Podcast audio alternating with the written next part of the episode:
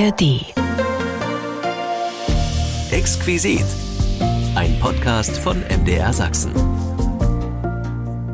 Diesen Podcast bekommen Sie jede Woche neu in der App der ARD Audiothek. Und damit herzlich willkommen zu unserem Exquisit-Podcast. Wir wollen uns heute einem sehr genussvollen Thema widmen und kosten noch einmal den Wein in der DDR. Es hingen einst zwei Trauben wie die Turteltauben ungestört an einem Strang ihr ganzes Sommerleben lang. So heißt es in einem Lied von Götz Wittmann.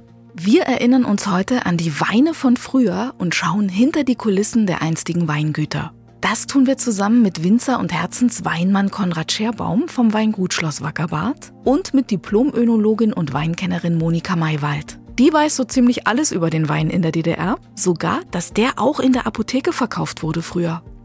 Von Kadaka bis Gewürztraminer, von den Elbhängen bis zur Unstrut schauen wir noch einmal in die Weinflaschen der DDR. Und wenn Sie Fragen oder Anregungen haben, schreiben Sie uns gern eine Mail an exquisit.mdr.de. Ich bin Imme Tröger und jetzt freue ich mich auf einen guten Schluck mit Ihnen. Wohlsein! Funkelndes Gold und Rubin im Glas, eine lockere Zunge und viel Weinseligkeit. Unser leckeres Thema heute im Exquisit-Podcast ist der Wein in der DDR. In Vino Veritas, so heißt es. Im Weine liegt die Wahrheit.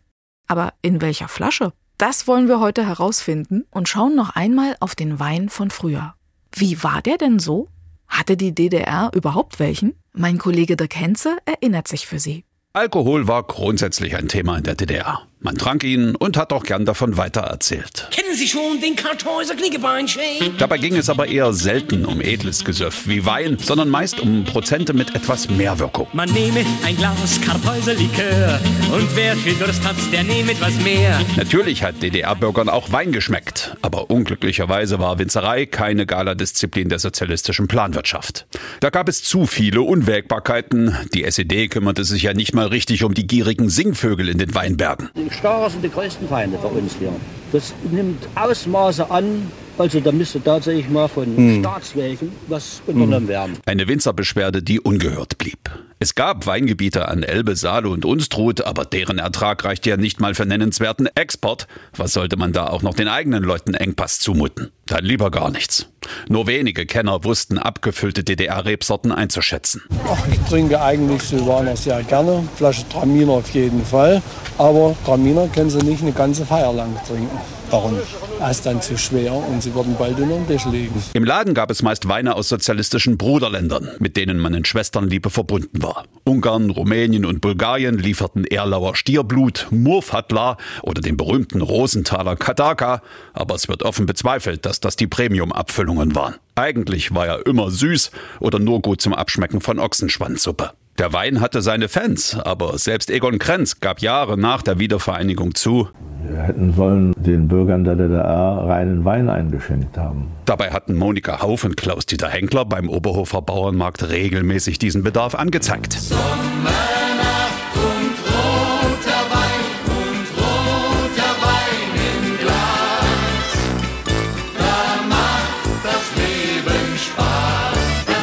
So aber erwachte die DDR letztlich mit einem bösen Kater.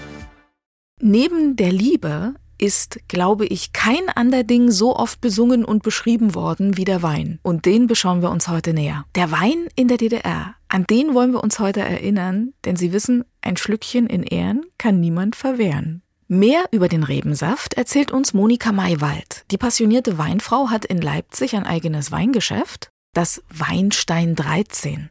Und sie hat Wein studiert, so könnte man sagen. Monika Maywald ist Önologin und das auch noch diplomiert. Herzlich willkommen, Frau Maywald.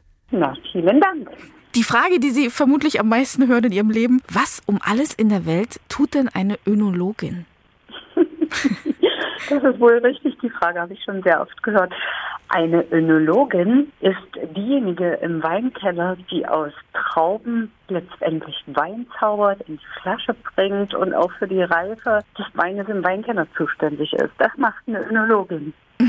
Und wie haben Sie Ihren Berufswunsch entdeckt? Wie kamen Sie da auf den Wein als Berufung? Das liegt eigentlich ein bisschen in der Familie. Ich stamme aus Thüringen und da gab es bei uns in der Küche ganz viele Weinballons, in deren Himbeerwein vor sich hin blubberte und gluckerte. Das war in der DDR allgemein so, dass man Früchte zu Wein verarbeitete, weil Wein war ja ein rares Gut. Und so hat das auch mein Vater getan. Und ich war völlig fasziniert, wie aus diesen Himbeeren, die ich noch im Wald gesammelt hatte, irgendwann eine völlig glänzende, wohlriechend und schmeckende Flüssigkeit wurde. Und alle sich freuten, wenn ich mit der Kanne den Wein in der Familie einschenkte. Und so ist es eigentlich relativ früh schon in mir der Berufswunsch entstanden. Das ist ein wunderschönes Bild, was Sie gerade gemalt haben. Ich stelle mir das so vor, wie so eine kleine Hexenküche, überall blubbert. Ja, genau. So muss man sich das tatsächlich auch vorstellen. Das war auch, weil wir ja über Wein in der DDR reden, ein ganz, ganz typisches Merkmal, dass man aus allem Wein auch privat machte. Und da es ja nicht überall Trauben gab, wurden Sauerkirschen zu Wein verarbeitet, Johannisbeeren bis hin zu schwarzen Johannisbeeren. Also alles, was man sich so vorstellen kann. Aber Himbeeren, das war natürlich so der Edelwein, der hergestellt wurde. Mhm. Wir wollen ja genau darüber heute reden, über den Wein in der DDR. War denn die DDR überhaupt so ein Weinland oder typisches Weinland? Ja, als typisches Weinland würde ich sie jetzt auf alle Fälle nicht bezeichnen. Das heißt nicht, dass nicht Wein sehr gern konsumiert wurde. Wein war ja in der DDR sozusagen ein rares Gut. Es war kein typisches Weinland. Nichtsdestotrotz wurde aber in der DDR auch Wein hergestellt und auch richtig professionell. Also jetzt unabhängig von den vielen Weinballons, die in Tausenden von Küchen blubberten, gab es durchaus in unseren Weingebieten eine sehr, sehr gute professionelle Weinherstellung, ja. Ihr Studiengang, den haben Sie ja auch im Ausland absolviert, weil die DDR wahrscheinlich jetzt auch nicht so das Weinland war, wie Sie gerade erwähnt haben. Ja, genau so war es. Also die Handvoll Önologen, die wirklich gebraucht wurden, dafür lohnte es sich nicht, einen Studiengang aufzulegen. Und so hat man diese Önologen praktisch im Ausland, im damals Bruderland Bulgarien ausbilden lassen an der Universität in Plovdiv. Übrigens auch heute noch eine sehr, sehr renommierte Universität für Lebensmitteltechnologie. Und dort wurden dann doch relativ wenig Önologen ausgebildet. Also zum Beispiel in meinem Studiengang war ich die einzige Deutsche, die diesen Studiengang Studiengang belegte. Und so wartete man eigentlich auch schon auf uns, wenn wir dann, nachdem wir unser Diplom in der Tasche hatten, das war übrigens ein Ingenieurstudium, also ich bin Diplom-Ingenieur-Önologin, wartete man auf uns und wir wurden dann relativ schnell und zügig auch dann in die Betriebe eingegliedert, sozusagen willkommen geheißen. Wie ging es denn dann weiter im Betrieb? Wo waren Sie ansässig und wie sah so der Arbeitsalltag aus dann? Ja, ich habe dann tatsächlich, nachdem ich äh, mit dem Studium fertig war, drei Angebote bekommen. Ich hätte nach Merane gehen können oder nach Nordhausen. Das waren alles Destillationsbetriebe oder eben nach Leipzig, wofür ich mich entschieden habe. Und so bin ich in die Stadtkellerei nach Leipzig gekommen, die damals noch fünf Betriebsteile umfasste. Das war noch eine richtig gute Zeit. Und dort war ich tatsächlich tätig in der Qualitätskontrolle, im Labor, aber auch in der Rezepturentwicklung. Und wenn es denn sein musste, wurden wir auch am Band in der Produktion mit eingesetzt und natürlich auch mit im Keller. Im Weinkeller ist ja das Herzstück der Kellerei. Ja. Und da ist am schönsten, oder? naja, manchmal ist es auch harte Arbeit, aber ja, es ist natürlich schön, mit einem Gläschen Wein dann oder mit einem Glas von Tank zu Tank oder von Fass zu Fass zu gehen und die Weine direkt zu probieren und zu entscheiden, was mache ich. Das ist schon auch eine Herzensangelegenheit, die so sich mein gesamtes Leben durchzieht. Wie können wir uns denn das jetzt mit dem Wein in der DDR vorstellen? Hatte Wein schon eine Gewichtigkeit? Also wir haben ja schon gehört, beliebt beim Volk schon, so als Produkt auch oder nur als Prestige auch? Ja, Prestige, so würde ich es jetzt vielleicht gar nicht so bezeichnen. Wein beim Volk war natürlich sehr beliebt und die Creme de la Creme waren dann die selbst hergestellten Weine. Man nannte das damals aus dem Elbtal.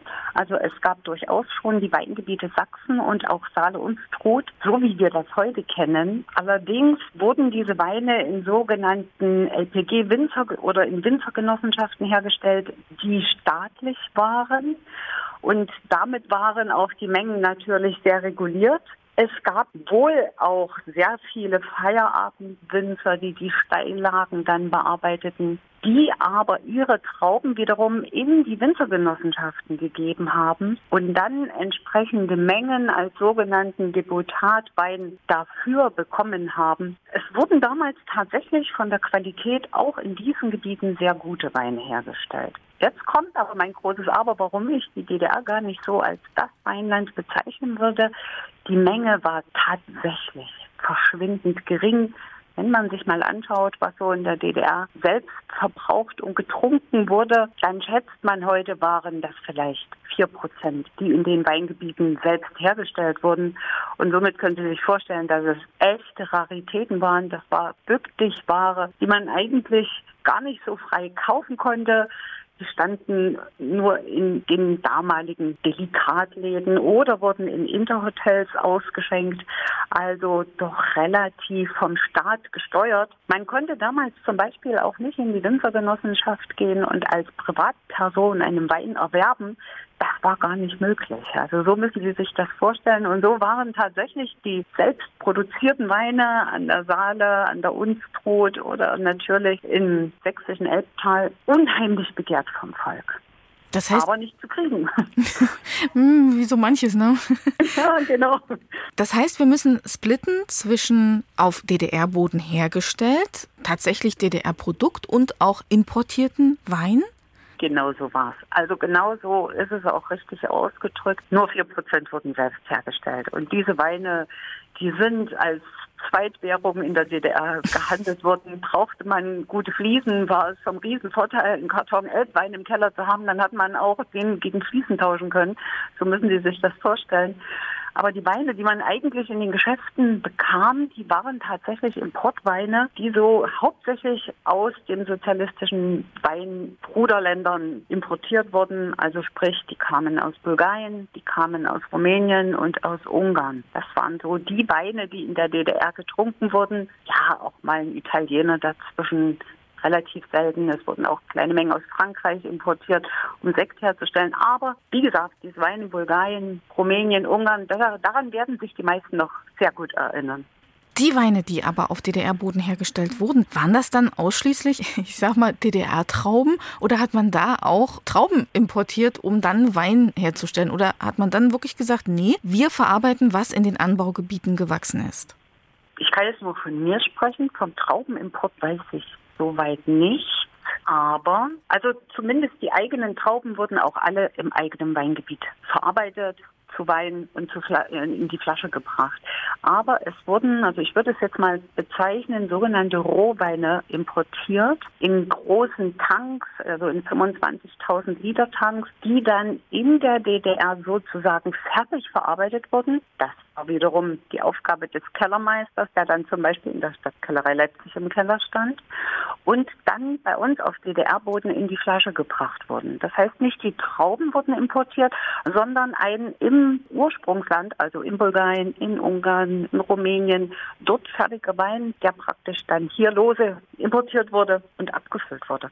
Das war wohl ganz gängige Praxis und ich weiß es auch von der Freiburger Winzergenossenschaft, dass sie dort, ich nenne es jetzt mal so, fremde Mengen mit abgefüllt haben, die aber strikt getrennt wurden von den eigenen Mengen. Wie wurde denn überhaupt Wein hergestellt damals? Hatte die DDR vielleicht auch spezielle Verfahren oder läuft das seit Jahrhunderten auch immer gleich mit Wein, weil man Wein nur auf eine ganz bestimmte Art herstellt? Bestimmte Verfahren würde ich jetzt in dem Sinne nicht sehen. Natürlich ist Wein ein Traditionsprodukt, was sich über viele tausende Jahre, beziehungsweise in unseren Gebieten hier die 800, 900 Jahre schon in einer bestimmten Tradition erarbeitet hat und auch hergestellt werden. Aber unsere Winzer damals waren schon, ich würde sie mal nennen, Improvisionskünstler, weil eben in der, in der damaligen Wirtschaft nicht alles zu kriegen waren. Edelstahltanks waren knapp, äh, Lebensmittelschlauchverbindungen waren knapp, sodass die DDR-Winzer damals, so wie die gesamte Bevölkerung, im Improvisieren wahrscheinlich Weltmeister waren. Also es wurden zum Beispiel der Wein nicht wie heute im Keller in Schlauchverbindungen von einem Tank zum anderen gepumpt, sondern ich kann mich an Glasleitungen erinnern, die aus jener Glas hergestellt wurden, die die einzelnen Tanks dann verbunden haben. Man hat praktisch den Wein in der Glasleitung fließen sehen, was von einem Riesenvorteil ist, aber Ich glaube, heute wäre sowas komplett unbezahlbar. Ja, eine völlig andere Art war, als man Wein heute im Keller verarbeitet. Das war schon eine besondere Eigenheit. Gab es auch Weinspezialitäten, so wie den Eiswein zum Beispiel, auf den vielleicht auch Wert gelegt wurde? Hatte man sowas auch im Blick, da Raritäten zu schaffen? Also ich war ja selbst 18, als ich nach Bulgarien gegangen bin. Da habe ich selbst noch gar nicht so viel Wein getrunken, außer dem Himbeerwein von meinem Vater. An Eiswein kann ich mich jetzt so gar nicht erinnern. Sicher wurde auch schon Eiswein gemacht. Aber was an Spezialitäten, nenne ich es mal, gemacht wurde, das waren natürlich weinhaltige Getränke, die jetzt dem Volk in Form von Glühwein Weihnachten angeboten wurden. Oder ich kann mich an die Stadtkellerei erinnern, da haben wir Weihnachten einen ganz tollen Likör gezaubert, den hatten wir die große Weihnachtsnuss genannt. Also solche Spezialitäten gab es durchaus. Und interessant ist auch, also ich kann mich an ein Getränk erinnern, das weiß nicht, mancher Hörer wird vielleicht jetzt schmunzeln, die Sabrina Tropik, die tatsächlich als Jugendprodukt entwickelt wurde von der Jugend für die Jugend und wir damit auch, äh, ich weiß gar nicht mehr genau, wie das hieß, Jugend der Meister von morgen geworden sind. Das war ein ganz besonderes Getränk, ein weinhaltiges Getränk, die Sabrina Tropik, die einem Getränk, was damals in Westdeutschland sehr, sehr berühmt, bekannt und beliebt war, dem Chris Exotik nachempfunden war. Und was die DDR dann für sich selbst entwickelt hat und man kann es schon dann auch in eine eigene Spezialität nennen. Oh ja, doch, durchaus. Jetzt haben wir schon gehört, wir haben in erster Linie Bückware produziert an eigenem Wein, also fürs eigene Volk. Wenn wir aber exportiert haben auch, wo gingen denn unsere Weine hin? Also tatsächlich wurde gar nicht so viel exportiert. Also aus meiner Erfahrung wurde fast die gesamte Menge, also über 95 Prozent der bei uns produzierten, also in der DDR produzierten Weine, wurden tatsächlich auch in der DDR getrunken. Die Mengen waren so gering, dass für den Export gar nicht so viel übrig war und der Export gar nicht dieses Augenmaß hatte und auch nicht, ich sag mal, die Wichtung. Ich weiß, dass zum Beispiel Bulgarien viel exportiert hat ins westliche Ausland und dass so Devisen in sozialistische Lager geholt wurden. Aber das waren ganz andere Mengen. Also der Export von unseren eigenen Weinen, ich finde, das war vernachlässigbar. Wo wurde denn überhaupt überall produziert? In den Weinbaugebieten ja, also Anbaugebieten ja. Gibt es Orte, die man nennen kann, wie in Meißen meinetwegen? Ja, natürlich. Meißen liegt ja mitten im Anbaugebiet im Elbtal. Dort war ja die Winzergenossenschaft ansässig. Da wurden natürlich die eigenen Weine produziert. Also als Produktionsflächen selbst waren tatsächlich zu DDR-Zeiten mir bekannt das, das sächsische und das Saale-Unstrut-Gebiet. Also andere Gebiete, in denen jetzt nennenswert industriell Weine produziert wurden, kann ich mich eigentlich nicht erinnern. Also in Thüringen, so wie heute, oder im Havelland, wo es heute schon Weinflächen gibt, kann ich mich nicht erinnern. Also ich bin der Meinung, es wurden damals tatsächlich in diesen beiden Weinanbaugebieten Weine industriell produziert. Nichtsdestotrotz hatten sehr viele Städte, größere Städte, wie zum Beispiel Leipzig, eine eigene Stadtkellerei, in denen man Importweine, so wie ich das vorhin schon mal gesagt habe, im Tank aus dem Ausland holte und für die eigene Bevölkerung in der Stadtkellerei dann abfüllte, sodass man den Bedarf der Bevölkerung nicht nur mit Flaschenimportware gedeckt hat, sondern dass man, was viel günstiger war, lose Ware geholt hat, dann selbst abgefüllt hat. Das waren eigentlich dann die Ware, die man auch in den Geschäften sozusagen bekam. Welche Weine waren da besonders beliebt? Was mag man da besonders? Hm, also, wenn ich mich jetzt so zurückerinnere an die DDR-Zeit, so waren das ja interessanterweise hauptsächlich liebliche Weine. Der Geschmack der DDR war tatsächlich lieblich. Sicher auch gesteuert. Also ich habe selbst in Bulgarien erlebt, dass die Bulgaren schon damals sehr traditionell trockene Weine gekeltert haben, hochwertig auch exportiert haben. Und für die DDR gab es dann immer einen Sondertank, der extra gesüßt wurde und in Flasche gefüllt, dann in die DDR geschickt oder aber im Tank. Und so entstanden dann Weine wie der Rosenthaler Kadaka, der die absolute Bücklichware war, an die kann sich sicher jeder erinnern an die Eselsmilch oder an Klostergeflüster. Es gab wenige auch gute trockene Weine, wie zum Beispiel den Ganzer, der in so einer bauchigen Korbflasche zu DDR-Zeiten verkauft wurde und man sagt ihm nach, dass manche Jugendsünde auf sein Konto geht. ja, das sind so die bulgarischen Weine, aber auch Ungarn. Ungarn brachte natürlich Weine in die DDR wie den Lindenblättrigen oder wie den Grauen Mönch nicht zu vergessen Tokayer Weine, die damals in sehr verschiedenen Qualitäten auch in der DDR konsumiert wurden. Also vom einfachsten Tokayer, die Jungs nannten ihn ja böse Büchsenöffner, bis hin zu hochwertigen Orsu-Weinen und Samarodnis, die auch heute auf dem Markt, also im allgemeinen Weltmarkt, unheimliche Anerkennung finden. Eger Stierblut nicht zu vergessen. Also ich schwelge, Sie merken es, ich schwelge gerade in Erinnerung und da darf man natürlich auch aus Rumänien den Larry nicht vergessen, den Mufatla. Das waren eigentlich so die Weine, die in der DDR konsumiert wurden und die sicher dem einen oder anderen unserer Zuhörer heute das Schmunzeln ins Gesicht zeigen werden. Höchstwahrscheinlich ja. Im besten Falle ist es ein sehr glückliches Schmunzeln. Ja, sicher, sicher, genau. Jetzt habe ich gelesen, dass Sie auch geforscht haben, so sage ich das mal. Hat man denn in der DDR auch Weine kreiert oder was haben Sie denn Schönes geforscht? Ja, Forschen heißt eigentlich für mich die Rezepturentwicklung. Also man hat zum einen die reinen Weine, die aus Trauben hergestellt werden, zu 100 Prozent aus Trauben und die dann letztendlich den Wein in der Flasche ergeben. Zum anderen gibt es aber auch die sogenannten, auch heute noch weinhaltigen Getränke. Ganz bekannt ist zum Beispiel Sangria. Sangria ist ein Wein, der eben nicht 100 Prozent aus Wein besteht, sondern wo noch ein paar, ich nenne es jetzt mal, um den Zuschauer nicht zu weit zu verwirren, geheime Ingredienzien dazukommen, die dann letztendlich ein bestimmtes Produkt ergeben. Und dazu braucht man natürlich sehr viel Erfahrung und braucht man eine Rezeptur, die dann im Keller umgesetzt wird.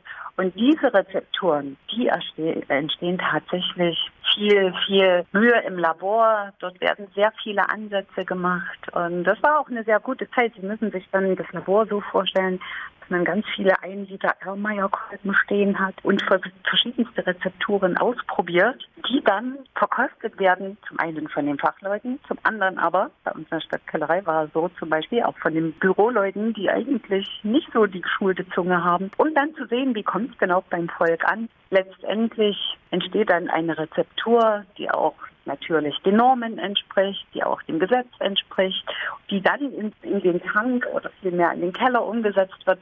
Solche Forschung muss man sich vorstellen. Und so entstanden Wermutweine. Er ist entstanden, wie gesagt, den Glühwein hatte ich schon mal genannt. So haben wir zum Beispiel auch den Leipziger Eiersch reaktiviert. Also ich saß damals bei Wilhelm Horn, heute Wilhelm Horn, damals war es ja alles Stadtkellerei Leipzig. Und wir haben eine alte Rezeptur vom Leipziger Allasch gefunden und haben diese dann, sag mal, füllfähig umgesetzt. Und das würde ich schon auch Forschung nennen. Bis heute ist ja der Leipziger Allasch in Leipzig eine Spezialität. Das sind Sachen, die damals zu DDR-Zeiten im Forschungslabor entstanden sind oder wieder reaktiviert wurden. Gab es früher Weine, wo Sie sagen, das gibt es heute so nicht mehr? Das war auch typisch DDR, weil vielleicht die Bedingungen dafür da waren, dass man eben auch mal was ausprobiert hat? Durchaus, durchaus. Auch hier muss man wieder differenzieren. Die Weine, die äh, in Sachsen und in Saale-Unstrut entstanden sind, waren damals schon sehr hochwertig, waren trockene Weine, aber es gab noch nicht diese Qualitätseinstufungen, wie wir sie heute haben. Also die Qualitätsprädikate, die wir heute in den Weingebieten finden, das gab es damals alles noch nicht. Die Weine waren relativ ähnlich in ihrer Qualität, sodass ich schon sagen würde, dass sich das dort zum unheimlich Guten und Positiven weiterentwickelt hat. Zum einen, aber zum anderen würde ich sagen, dass viele der alkoholhaltigen Getränke, also diese Getränke, die Sabrina Tropik, die DDR-Wermute, die DDR-Glühweine, wie zum Beispiel Kuppenfeuer, die Pepsinweine, die wir damals für die Apotheken hergestellt haben, die sind tatsächlich nach der Wende zum ganz großen Teil vom Markt verschwunden. Die gibt es nicht mehr und wenn man dort tatsächlich noch eine Flasche mit Etikett im Keller findet, dann kann man das schon als glücklichen Zufall bezeichnen. ja. Es gab Apothekenweine? Ja, genau. Es gab Apothekenweine. In unserem Teilbetrieb in Panik in Leipzig haben wir einen Pepsinwein hergestellt, in dem ein Verdauungsenzym zugesetzt wurde. Und der tatsächlich auch äh, medizinisch überwacht, also die Produktion sehr streng überwacht war. Und dieser Pepsinwein wurde in der Apotheke verkauft, der dann bei Verdauungsproblemen, Magenbeschwerden konsumiert wird, bei Appetitlosigkeit. Das gibt es tatsächlich auch heute noch, aber ob das noch heute unsere Rezeptur ist, das kann ich Ihnen natürlich nicht sagen.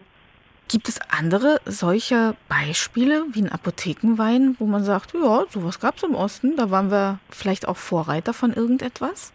oh ja, doch, da fällt mir noch was wirklich sehr Interessantes ein. Also ich gehe jetzt mal ein bisschen weg von diesem Wermut, Glühwein und Textilwein, aber wir waren durchaus im Osten auch Vorreiter wir waren Vorreiter, dass wir eine sehr große Rebvielfalt hatten in unseren kleinen Weingebieten. Auch das war der Mangelwirtschaft geschuldet, ganz einfach, weil es bei uns nichts gab.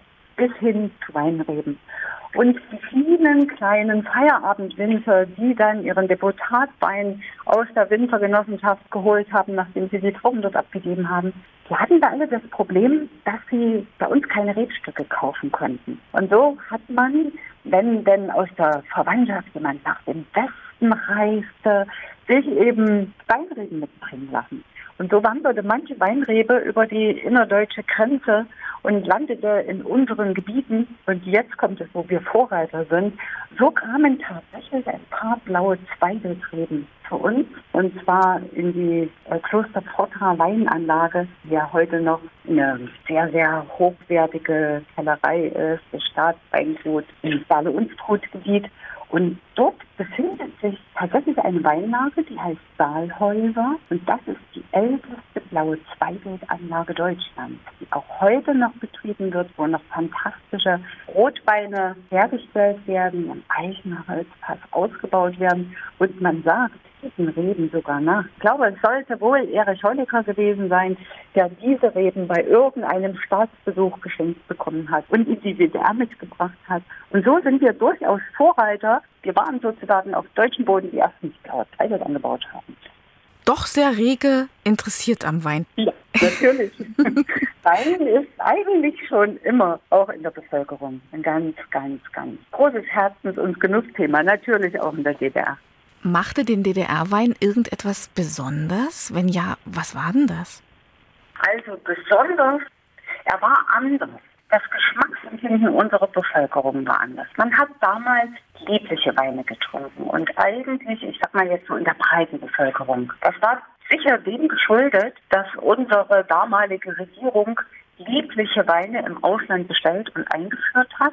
Man wollte damit, denke ich, ein bisschen ein Gegengewicht zu den lieblichen Modeweinen zum Beispiel oder auch in der Pfalz die lieblichen Weine finden. Und so hatte die DDR-Bevölkerung damals einen sehr lieblichen Geschmack und hat tatsächlich die eigenen Weine von Sachsen und Saale und so, die damals schon konsequent trocken waren. Die Winzer dort haben sich gewährt, ihre Weine lieblich auszubauen und haben sie hochwertig trocken in die Flasche oft als sauer. Also das war anders als heute. Man hat das Gesicht verzogen und nicht gewusst, was man für eine Top-Qualität auf dem Weinberg hatte oder vielmehr in der Flasche. Man hat sehr viel liebliche Weine getrunken. Da würde ich schon sagen, das war völlig anders als heute. Und unsere Bevölkerung hier im Osten hat dann nach der Wende für sich praktisch diese hochwertigen trockenen Weine entdeckt und schmunzelt deshalb heute gern noch über die Weine, die damals auf den Tisch gekommen sind. So würde ich das schon mal bezeichnen. Was macht denn überhaupt einen guten Wein aus? Das ist eine sehr weitläufige Frage. Da müssen wir uns mal, also ich würde sagen, das ist ein abendfüllendes Thema. Aber kurz gesagt, auf alle Fälle auf den Punkt gebracht. Ein guter Wein muss schmecken. Und deshalb, ich habe ja selbst auch einen Weinfachhandel, in dem ich mit meinen Gästen auch wunderbare Weinabende erlebe. Wenn meine Gäste hier in mein Geschäft kommen und einen bestimmten Wein suchen, dann versuche ich immer erstmal auf ihren Geschmack einzugehen und herauszuhören, was sie gern trinken. Einen guten Wein macht aus, dass der Gast letztendlich von diesem Wein begeistert ist. Und einen guten Wein macht natürlich aus, dass er sauber ist, dass er sehr charaktervoll ist, dass er die Region gut widerspiegelt, dass er viel Frucht ins Glas bringt und fein, weich und untermalend ausgebaut wird. Also es gibt da unheimlich viele Adjektive.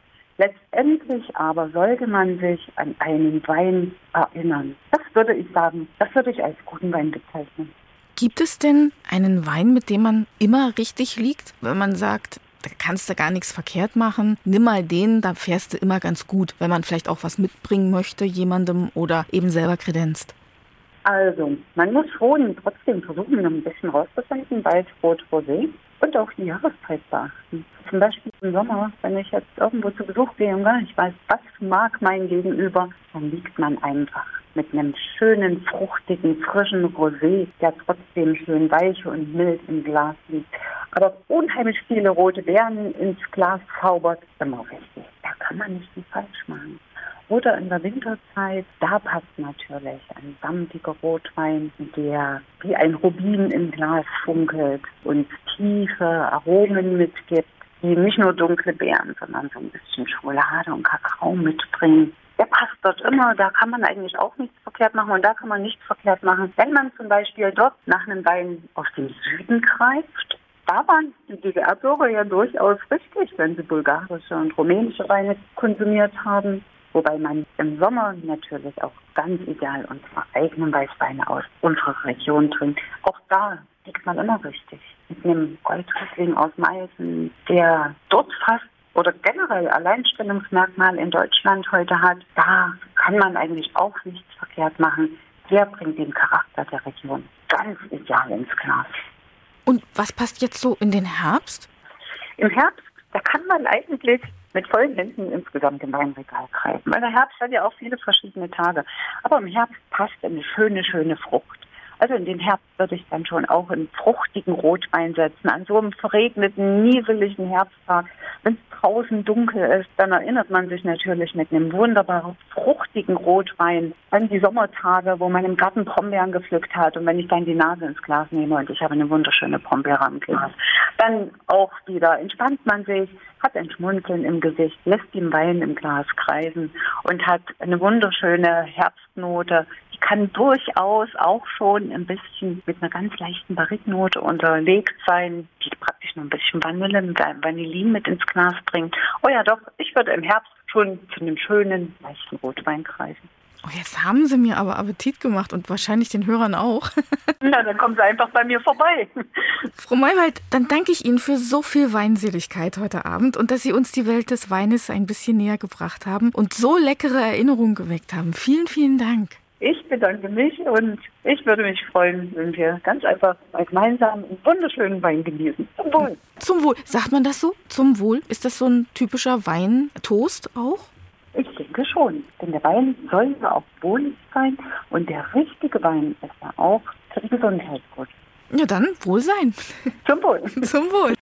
Wir genießen noch einmal den Wein des Ostens, auch wenn dieser oft aus dem Süden kam, aus den Bruderländern, weiterverarbeitet dann in der DDR. Wir probieren heute noch einmal die Weine von damals und lassen auch die Korken knallen, und zwar zusammen mit Konrad Scherbaum vom Weingut Schloss Wackerbad. Rotwein ist für alte Knaben eine von den besten Gaben, so heißt es. Mit Konrad Scherbaum habe ich nun keinen alten Knaben zu Gast, aber einen richtig alten Hasen. Ein Winzer aus Leidenschaft und ein Mann, der sich mit Herz und Seele dem Wein verschrieben hat. Mit ihm schauen wir hinter die Kulissen von Schloss Wackerbad. Herzlich willkommen, Herr Scherbaum. Einen wunderschönen guten Abend. Schloss Wackerbad, Ihr Leben, Ihr Schicksal, kann man das so sagen? Ja, kann man genauso sagen. ja, ich habe die schöne Zeit verbringen können von der Lehrzeit bis heute noch. Und das sind schon einige Jahrzehnte vergangen, in einem Weinbaubetrieb zu arbeiten. Mhm. Was genau ist Schloss Wackerbad? Ja, was ist Schloss Wackerbad? Es ist ein Altersruhesitz des Grafen von Wackerbad, der 30 Jahre bei unseren berühmtesten Sachsen äh, gelebt, gearbeitet hat und war ein super Minister, ein Bauherr, auch in der Zeit, als die Dresdner Frauenkirche entstand. Und dieser Mann wollte als Generalfeldmarschall der sächsischen Armee im hohen Alter ein Altersruhesitz. Und da hat er sich diesen wunderschönen, imposanten Wackerbadberg, so heißt er heute, ausgesucht und das Grundstück erworben. Und so entstand sein Altersruhesitz mit einem Weinkeller. Und nach den vielen Jahren Besitzerwechseln, er starb kinderlos, entstand eben ein Weingut und eine Sektherstellung. Und zu DDR-Zeiten gab es ja nicht so viel Weinbau allgemein. Und man hatte aber dort eine Lehrstelle gegründet und somit konnte ich dort Winzer lernen, Weinküfer und habe die ganze Sektproduktion mit erleben können. Und somit ist die Weinkulturlandschaft in Sachsen mit einer richtigen großen Sektproduktion ins Leben gerufen worden. Das Gut war im Osten verstaatlicht? Verstaatlicht, ja, es war ein Volksweingut in der Zeit, als alles dem Volke gehörte, auch diese Weinberge. Und somit entstand natürlich eher ein zentral geleiteter Weinbau. Aber man wusste, was man zu tun hatte, guten Wein zu produzieren und daraus auch ein wenig Sekt zu produzieren. Aber alles andere, es gehörte ja dem Volke, ein Volksweingut. Was gehörte denn zu DDR-Zeiten zum Sortiment des Gutes? 120 äh, Hektar Rebstöcke bzw. Fläche von ungefähr 300 haben wir im Volksweingut bearbeitet und man kaufte aber Weine zu aus Osteuropa, aus Westeuropa und machte daraus Volumensekt. Denn das bisschen sächsischen Wein, was wir damals hatten, konnte ja keine riesige große Sektmarke produzieren. Somit ist äh, wie die anderen deutschen Markensekte, wie sie alle heißen, ist dann eine Sektmarke entstanden, die eigentlich Schloss Wackerbad Sekt zur Berühmtheit gebracht hat, mit Rotkäppchen-Sekt zusammen. Aber diese Grundweine stammten aus Ost- und Westeuropa und wurden als einfache Tafelweine dann relativ hochwertig versektet. Jetzt haben Sie dort eine Winzerlehre absolviert. Ja. Was konnte man denn noch lernen? Sie hatten schon einen Weinküfer auch erwähnt. Ja, also die ganze Weinqualität beginnt ja, der Charakter eines Weines im Weinberg, die Pflanzung im Weinberg, die Bearbeitung, die Pflege, der Pflanzenschutz und äh, die Weinlese in Weinberg, das machen die Winzer. Und die geben dann die Trauben in die Kellerei und daraus entsteht natürlich dann durch die alkoholische Gärung und guter Technik das Produkt Wein. Und im Keller muss man ja natürlich dann die ganzen Weine auch pflegen, hegen, filtrieren, behandeln und in Flaschen füllen. Das sind dann die Weinküfer. Das habe ich dann auch nach meiner Winzerlehre gelernt. Wie sieht denn so eine Winzerlehre im Sozialismus aus, in der DDR früher aus? Ja, zu DDR-Zeiten hatten wir ja nicht einmal mehr als 600 Hektar Rebfläche zusammen mit den äh, Winzern an der Saale und Unstrut. Und da war die einzige Lehrstelle eben auf Schloss Wackerbad. Und es waren durchschnittlich sechs bis sieben Lehrlinge, DDR-mäßig. Und die Berufsschule hatten wir mit Gärtnerlehrlingen. Und wir hatten also praktisch den Pflanzenschutz beziehungsweise die ganze Herstellung oder die Gärtnerlehre mitgemacht, Bodenbearbeitung und alles, was man in der Natur lernen muss. Aber die Winzer haben dann eine extra Schulung gemacht für die Winzerlehre. Da hatten wir einen extra Lehrer. Nur für die im Jahr sechs, sieben Winzerlehrlinge. Musste man da irgendwelche Voraussetzungen erfüllen für? Brauchte man ein Abitur oder irgendetwas? Nein, äh, musste man nicht. Die Lehre ging zwei Jahre und mein Vater, der war ein Weinfreund und hat gemeint, du könntest ja Winzer lernen. Und da wusste ich auch nicht so richtig, was kommt so auf mich zu. Ich wollte ja nicht das ganze Leben lang im Weinberg arbeiten, das war nicht so mein Traum. Aber im Weinkeller, das wäre es schon gewesen. Und so bin ich meinem Vater eigentlich richtig dankbar, dass er eben als Weinfreund, da hat er vielleicht gedacht, sein Sohn wird Winzer richtig und da habe ich immer mal einen guten Wein im Zuhause. Ja, man muss vorbauen. Ja. Jetzt haben wir schon gehört, äh, die sächsischen Weine oder überhaupt die Weinanbaugebiete der DDR hielten sich natürlich in Grenzen, so dass auch zugekauft wurde. Ja. Wissen Sie, wie viel Prozent oder vielleicht wie viel wir selber gestellt haben, ohne von außen zuzukaufen? Kann man da irgendwie mhm. was sagen zu? Also das ist fast nicht irgendwie mit Zahlen zu vergleichen. Das ist ja so wenig. Auf 600 Hektar Rebfläche, DDR-mäßig, an der Saale, Unstrut und hier an der Elbe. Das ist ja so eine geringe Menge, wenn das zwei Millionen Liter waren. Und in der DDR gab es, glaube ich, 17 Millionen Menschen. Also der sächsische Wein und der Saale Unstrut Wein wurde ja nicht verkauft, sondern eher verteilt. Und da gab es eine Vertriebsabteilung, die kriegten aber ihren zugeteilt. Das heißt, die kriegten gesagt, wo die Weine in die Hotels, viel nach Berlin, das kann man ja so sagen.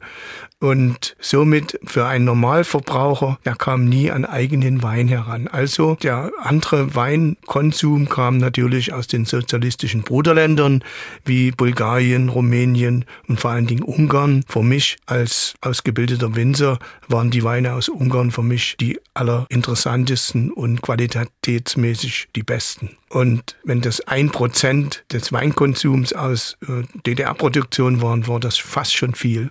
Was würden Sie denn überhaupt sagen? Welchen Stellenwert hatte denn Wein oder auch Sekt in der DDR?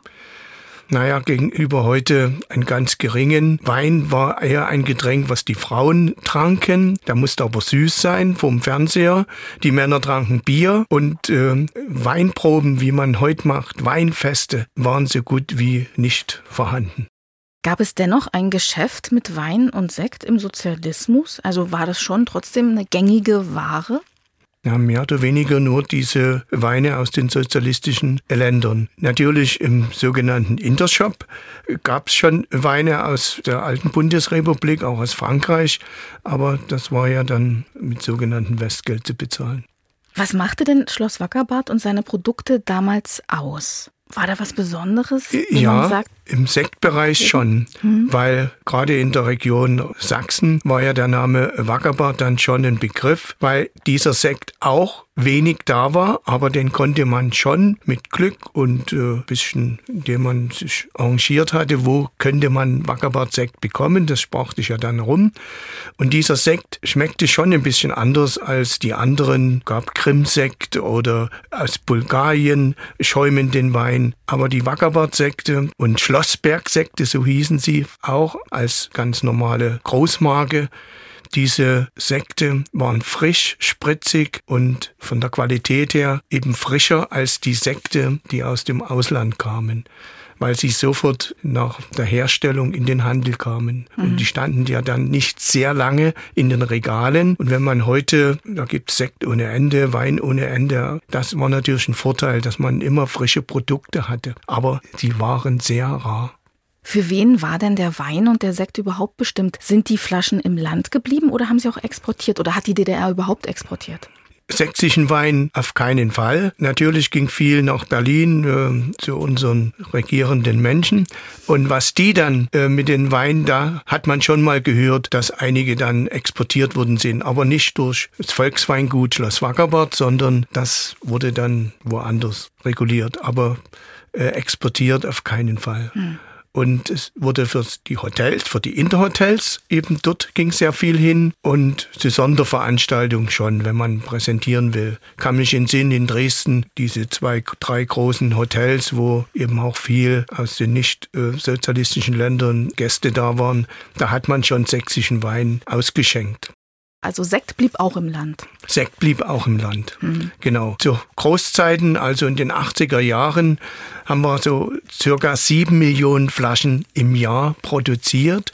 Rotkäppchen war immer ein bisschen größer, hatte also ein größeres Volumen. Aber diese Grundweine aus Ex-Jugoslawien, Ungarn oder auch aus Italien, Frankreich, das waren alles dieselben. Rotkäppchen hat aus diesen Weinen Sekt gemacht und wir aus denselben Grundwein auch. Aber in Radebeul und die Kollegen von Rotkäppchen in Freiburg. Wie genau sah denn Ihr Alltag früher aus im Weingut? Wie sind denn so die Produktionsabläufe? Wie funktioniert eine Kellerei? Wie, wie ist denn das so?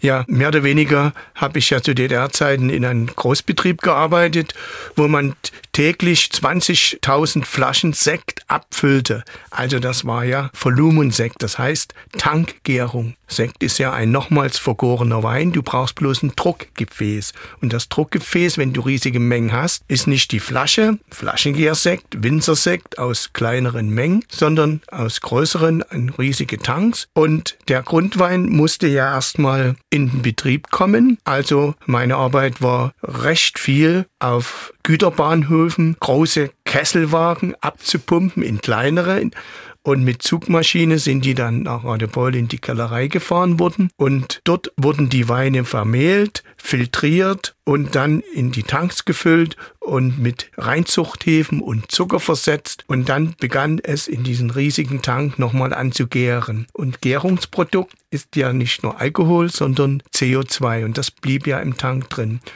Und dann wurde der Sekt unter Gegendruck filtriert, von der Hefe befreit und in Flaschen abgefüllt.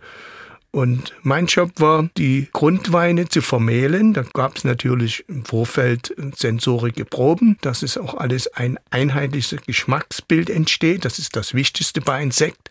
Sekt ist ja ein Markenprodukt und soll wie eine gute Biermarke oder ein gutes Markenparfüm immer gleichmäßig schmecken. Und das ist beim Sekt das Wichtigste, dass der Kellermeister die Weine, die jedes Jahr anders sich entwickeln durch Witterung und ja, durch die Jahrgänge allgemein, dass der Sekt aber immer gleichmäßig schmeckt, muss man sie immer wieder verschieden vermehlen, so wie es in der Champagne uns vorgemacht worden ist. Ein Champagner soll ja auch immer gleichmäßig schmecken. Und somit früh um sechs habe ich äh, praktisch die Weine vermehlt. Dann mussten sie auch filtriert werden. Und somit hatten wir jeden Tag immer eine Produktion von ungefähr 15.000 bis 18.000 Liter fertigzustellen, die dann abgefüllt worden sind. Gab es da eigentlich auch Kontrollen, welcher Art auch immer, also Qualität, Planerfüllung? Welchen ja. Weg durchlief denn früher so ein Wein und auch so ein Sekt? Ja, Qualitätskontrollen wurde natürlich äh, von unseren Betriebsleitern oder die Technologie, also der Kellermeister mit den technischen Leiter. Die Weine wurden vorher alle probiert, ob wirklich die Inhalte, die Analysen stimmten. Man hatte ja aus Italien, Frankreich ja die, nicht die Möglichkeit, vor Ort die Weine dort zu kaufen. Das wurde ja zentral eingekauft von Menschen, die eben nach Frankreich doch durften. Das durften wir ja nicht, aber die Weine wurden vor Ort alle probiert und dann, wie ich schon sagte, vermehlt, damit gleichbleibende Qualität entsteht. Und das wurde alles im Labor, damals ohne Computer, aber alles schriftlich äh, kontrolliert. Das ist richtig. Unbedingt. Denn es gab ja dann auch Qualitätsveranstaltungen, zum Beispiel in Leipzig, große internationale Weinmessen gab es ja auch im sozialistischen Rahmen. Und auch die ganzen anderen Sekte, die auf dem Markt waren, wurden ja immer wieder kontrolliert und gegenseitig äh, verkostet. Also ist ja nicht so, dass Hauptsache die Bevölkerung hatte Wein und Sekt. Man hat schon auf Qualität schon geachtet. Mit den einfachen Dingen. Können Sie sich an Preise erinnern? Ja, der Schlossbergsekt, das war also ein Großcuvée aus internationalen Weinen, also Ost und West. Da freue ich mich heute noch, dass ich damals schon was für die europäische Einheit gemacht habe, denn die Ostweine und die Westweine haben wir ja vermählt und dieser ganz normale äh, Volumensekt, Schlossbergsekt, kam 15 DDR-Mark. Die Weine, wo waren die so angesiedelt? Die Weine waren eigentlich gar nicht zu teuer, wenn ich das heute betrachte und hinterher nun so feststellte, konntest du auch für 8, 9 DDR-Mark ein Müller-Toga bekommen aber man bekam ja keinen öffentlich eigentlich zu kaufen. Man muss ja wissen, es gab außer des Volksweingut ja noch viele, viele kleinere sogenannte Hobbywinzer, sogenannte Kleinstwinzer, die diese unzugängliche Weinlandschaft in Sachsen an der Elbe mit den Querterrassen, Trockenmauern, die immer wieder einstürzten und das haben die vielen Kleinstwinzer, die in ihrer Freizeit Samstag, Sonntag Lust hatten, einen Weinberg zu bewirtschaften. Und diese Leute hatten das ja mit sehr viel Liebe gemacht und hatten sich dann oben und ich auch im Weinberg gesetzt und nach unten geschaut und uns geht's doch gut. Lass die da unten machen, was sie wollen.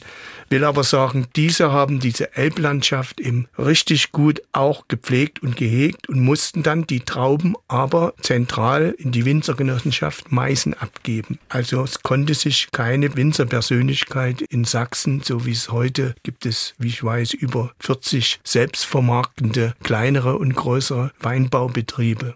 Und das ist doch so schön, dass sich das Gott sei Dank aus meiner Sicht so entwickelt hat. Das war also an der Saale und an der Unstrut dann ähnlich? Ähnlich, genauso. Mhm. Wir waren ja befreundete Weinbaugebiete, haben selbst auch uns gegenseitig besucht und Weinproben gemacht und die Unterschiede eben bei Weinsensorik festgestellt. Sade Unstrut hat nur einen anderen Boden, mehr Kalkboden, Muschelkalk. Wir hier in Sachsen haben mehr oder weniger Gesteinsgranit, Verwitterungsboden. So schmeckten die Weine auch schon unterschiedlich. Und man hatte ja auch versucht, Vergleiche mit ja, westlichen Weinen, mit Rheinweinen, Moselweinen zu haben. Und da haben wir schon festgestellt, die sind zwar alles geschmacklich unterschiedlich, aber wir konnten da schon mithalten. Nur es waren keine haltbaren Weine. Also für längere Lagerung waren sie nie gedacht, weil wir nur trockene Weine herstellten, ohne Restsüße. Was würden Sie sagen, wie hat sich denn das Geschäft mit dem Wein verändert, so über die Jahre bis heute? Gab es da auch eine Entwicklung hin zum Wein oder weg zum Wein oder ähm, gibt es da Auf und Abs oder? Also jetzt nach den vielen Jahren nach der Wiedervereinigung ist die Entwicklung stark nach oben gegangen. Wir hatten, glaube ich, knapp 300 Hektar Rebfläche, als die DDR unterging und jetzt sind wir bei über 500. Und auch der Freistaat Sachsen hat natürlich Fördermittel für die Erhaltung der Kulturlandschaft, für die Trockenmauern, für die Kulturlandschaft, die nicht verändert worden ist. Keine asphaltierte Straßen sind ja eingebaut worden, so wie man das an der Mosel, Saruwer oder auch im Rheingau gemacht hat, um wirtschaftlich besser drin arbeiten zu können. Und man versuchte dieses kleine Anbaugebiet ebenso zu erhalten. Das ist natürlich für den Besucher hervorragend anzuschauen, gerade wenn man im Gelände vom Schloss Wackerbad steht und diesen imposanten Weinberg, Wackerbadberg anschaut. Aber du musst eben mit Winzerkolonnen, Menschenkolonnen da reingehen in Rheinhessen oder in der Pfalz, wo alles flach ist, da siehst du keine Winzer in den Weinbergen, sondern nur Traktoristen. Und hier musst du schon mit viel Personal arbeiten. Aber was sich da auch in der Technik in Weinberg getan hat, ist natürlich durch die moderne Technik, die nach der Wende zu uns auch im Weinberg gekommen ist und im Keller temperaturgeführte Gärtanks, hohe, gute Apparaturen, um den Wein fein, fruchtig und sauber in die Flasche zu bringen. Da hat sich richtig viel gegeben und man sieht es ja auch hier in der Region, wenn Weinfeste sind, Tag des offenen Weingutes,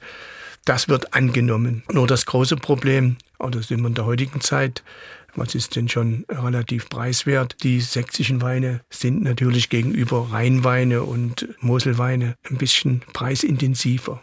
Aber das schmeckt man auch. Das ist schön, wenn Sie das so sagen. Ja, vor allen Dingen eben typischer. 80 Prozent unserer sächsischen Weine sind eher würziger, trockener oder etwas feinfruchtiger ausgebaut als andere Weine, die vielleicht mehr Restsüße besitzen. Das ist schon richtig. Hm. Was macht denn Schloss Wackerbad heute aus? Ja, heute ist es, ich sag mal, ein kleiner Leuchtturm unter den vielen äh, Weingütern, weil wir ein großer Betrieb mit immerhin 92 Hektar Rebfläche sind und auch diese Kulturlandschaft pflegen. Das möchte der Freistaat Sachsen schon, dass die Landschaft erhalten bleibt. Das ist also das Wichtigste. Und dass wir keinen Volumensekt mehr in Anführungsstrichen herstellen, sondern sogenannten Winzersekte. Also Rebsortenreine Jahrgangssekte, die Grundweine kommen eben nur aus unserem kleinen Elbtalgebiet. Und das ist wie sächsischer Champagner. Darf man zwar nicht so sagen, aber die Herstellung ist eben dieselbe, nur eben mit sächsischen Weinen. Worauf kann ich denn achten, wenn ich Wein oder Sekt kaufe? Also woran erkenne ich denn einen guten Wein oder auch einen hm. guten Sekt? Na, das ist eine relativ schwierige Frage. Das glaube ich. Ähm, denn Wein kriegst du auch dort, wo es all die schönen Weine gibt. Und wenn man dort Wein kauft, im Lebensmitteleinzelhandel allgemein, dann weiß man ja, das sind, äh, ich sag mal, Alltagsweine, wo man jetzt keine hochwertigen Premium-Weine bekommen will oder kann. Aber wenn es einen schmeckt, dann ist es doch gut. Für mich ist schon wichtig, dass man weiß, die Herkunft, wo der Wein gewachsen ist. Das heißt also, deutscher Wein ist ja okay, aber es gibt ja 13 Weinanbaugebiete und wenn man ein ganz normaler Weinfreund ist, weiß man, dass es in Deutschland einen Riesling gibt, einen Weißburgunder, einen Grauburgunder. Das sind deutsche Rebsorten, die man liebt. Und dann ist es erstmal okay. Aber wenn man sich dann intensiv weiter beschäftigt, will man ja dann noch mehr wissen. Das heißt vielleicht der Ort oder das Weingut. Man kennt vielleicht dort einen Kollegen oder einen Menschen oder einen Kellermeister. Dann hat man noch eine Beziehung zum Menschen. Und wenn auf dem Etikett dann noch eine Weinbergslage steht und umso intensiver fein die Herkunft zu lesen ist. Fokus eben, je kleiner die herkommt, umso interessanter wird der Wein. Dann ist das aber wieder für eine andere Menschengruppe gedacht. Aber ansonsten muss der Wein einen ja schmecken. Und wenn der Wein 3,80 Euro kostet und man ist zufrieden, dann ist es ja okay. Aber jetzt sagen, was ist gut und was ist äh, nicht so gut, das muss jeder selber entscheiden. Es ist nicht so, dass jeder teure Wein äh, unbedingt besser schmecken muss als ein Wein, der 10 Euro billiger ist. Das heißt, es wäre ganz gut, erstmal herauszufinden, was mag ich? Mag ich ein bisschen was Süßlicheres? Hm. Mag ich eher fruchtig den Wein oder eher herber? Und dann, an was kann ich mich halten? Also wenn ich jetzt auf fruchtige Weine stehe, wo habe ich denn da die besten Chancen? Mit was für einer Sorte sagt man dann vielleicht, mh, hm, da empfehlen wir dann ein Riesling oder dieses oder jenes mhm. oder wo bin ich denn da gut aufgehoben? Am besten, wenn man das Etikett mal genauer anguckt, wenn das Wort trocken nicht dahinter steht, also Riesling trocken, Weißburgunder trocken, dann ist die fruchtige Note nicht ganz so im Vordergrund. Da ist mehr die Weinigkeit, die fruchtige Säure im Vordergrund. Aber wenn das Wort trocken nicht zu lesen ist, ist immer eine leichte Restsüße dabei. Dann sind diese fruchtigen Noten zu spüren. Vor kurzem war das alles noch mit dem Namen halbtrocken versehen oder feinherb. Aber das macht nicht jeder Betrieb. Auf Wackerbad ist es so, dass wir nur Geschmacksrichtung trocken. Da weiß jeder, das ist ein Wein, der hat knapp unter 9 Gramm pro Liter Restsüße. Und wenn nichts drauf steht, dann kann man das noch am Alkohol erkennen. Wenn der Alkohol eben unter 12 Volumenprozent zu lesen ist, dann ist meistens noch eine Restsüße drin. Wenn der Alkohol aber 13 Volumenprozent zeigt, das ist ja eine Pflichtangabe äh, auf dem Etikett, dann weiß man, das ist ein trockener Wein. Das ist typisch für uns Sachsen. 80 Prozent aller Weine in Sachsen werden relativ durchgegoren. Für Sommerterrassenweine, Weine zum Hocken, zum Schwatzen, zum Grillen sind sie ja eigentlich gut geeignet. Und fruchtige, süße Weine, habe ich so in den letzten Zeiten mitbekommen, sind eigentlich gar nicht mehr so gefragt. Das heißt, bei einem Drei-Gänge-Menü wäre es ja schön, zum Schluss ein Dessert begleitender Wein zu haben. Und da gibt es in Sachsen jetzt viele Betriebe, die eben auch sogenannte Prädikatsweine, Ausleseweine eben mit Restsüße herstellen. Aber da müssen die Trauben am Stock länger reifen, Spätlese, spät gelesen, nicht nach 17 Uhr, sondern einige Tage, manchmal sogar Wochen, wenn das Wetter mitspielt, Sonne scheint, werden die Trauben natürlich inhaltsreicher, süßer und da kannst du dann gehaltvollere Weine auch herstellen. Aber mein, meine Erfahrung in den letzten Jahren, die Menschen wollen einfache, sehr elegante, trockene, aber nicht zu trockene. Also eine leichte, fruchtige Süße ist schon immer gerne gewünscht. Gibt es da eine Universalempfehlung, dass man sagt, mit einem Spätburgunder, mhm. oder äh, gut, da wäre jetzt bei Rot, aber mit einem Grauburgunder oder Weißburgunder kann man nichts verkehrt machen? Richtig. Also der Riesling ist ja der Klassiker. Der passt fast zu jedem deutschen guten Essen. Helles Fleisch, helle Soßen, Fisch den man vielleicht so zum Zechen gar nicht so möchte. Aber Grau- und Weißburgunder, wie Sie schon sagten, sind Weine, die leben nicht so von der fruchtigen Säure. Zitrusnote ist eher Riesling, aber goldene Früchte, reife Birne, reifer Apfel, das ist mehr die Burgundersorten. Burgundersorten passen mehr auch zu sahnigen, cremigen Soßen und sind natürlich auch schöne Essensbegleiter, wenn man zum Beispiel fällt mir da immer ein, der Klassiker Spargel mit Hollandaise. Da passt so ein Riesling eher nicht dazu, sondern die Burgunder. Also Burgunderweine allgemein sind nicht so die knackigen, lebendigen, säurebetonteren Weintypen. Und dann nicht zu vergessen die aromatischen Sorten, die gerade bei den Weinfesten sehr äh, geliebt sind. Rebsorte Bacchus, Scheurebe, die erinnern so an Johannisbeernoten, Stachelbeernoten, so ein bisschen aufregend im Duft, dass man sagt, oh, der hat doch eine schöne Nase. Oder der Traminer, sehr ja, nach Rosenduft erinnern. Das ist natürlich kein Wein zum Zechen, aber das macht auch sächsischen Wein aus, dass wir Vielfalt von Rebsorten haben, die nach der Wende eben auch zu uns gekommen sind. Internationale Rebsorten, Chardonnay, Sauvignon Blanc, und die vielen Neuzüchtungen, die ja immer wieder neu entstehen, damit man nicht so viel Pflanzenschutz machen muss. Was haben Sie eigentlich am liebsten am Wein? Was hat Wein, was Sie so gefangen hat? Ja, als erstes, weil er mir sehr gut schmeckt und fast jede Flasche anders schmeckt, also nicht von der einen Rebsorte, aber man durch Weinproben die verschiedenen Geschmacks, auch gut, das hat mit meinem Beruf zu tun. Als junger Winzer, Lehrling mussten wir ja auch Sensorik äh, lernen und die Unterschiede und ich esse nicht bloß Bratwurst oder Leberwurst, sondern eben genieße auch und da habe ich natürlich dann durch die vielen Jahre mit dem Wein versucht, die Harmonie Wein und Speisen zu kombinieren. Eigentlich trinke ich gar keinen Wein gegen Durst oder nur weil, damit ich jetzt Wein trinke, sondern eben in Verbindung mit dem Essen. So sind mir die Franzosen, die Italiener, die Spanier so ein bisschen meine Vorbilder, weil da spielt der Wein nicht so zu DDR-Zeiten. Die Frauen tranken Wein, süß musste er sein, aus sozialistischen Ländern, schön süß gemacht für die DDR, das kann ich mich gut entsinnen.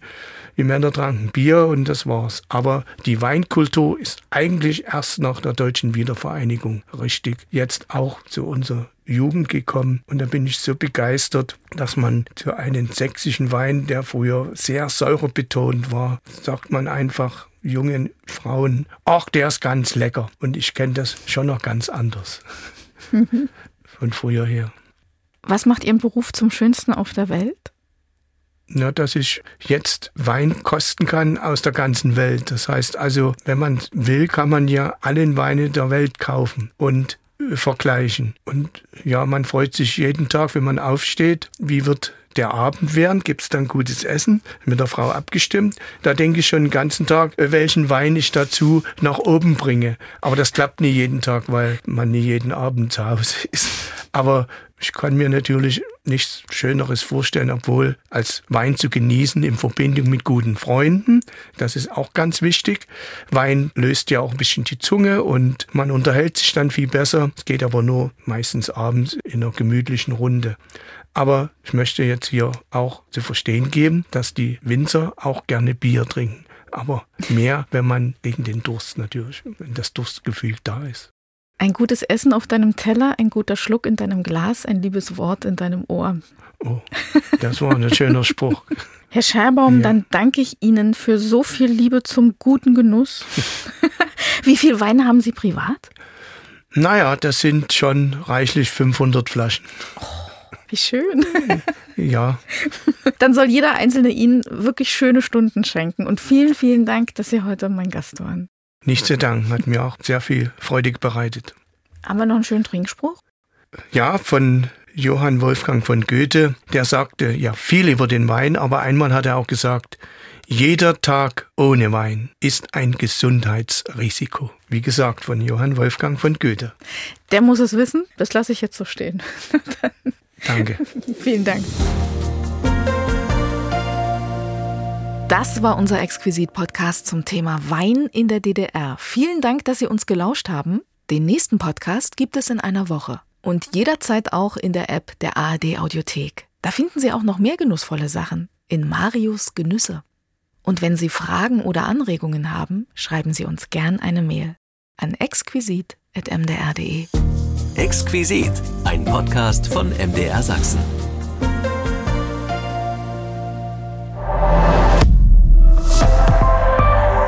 ARD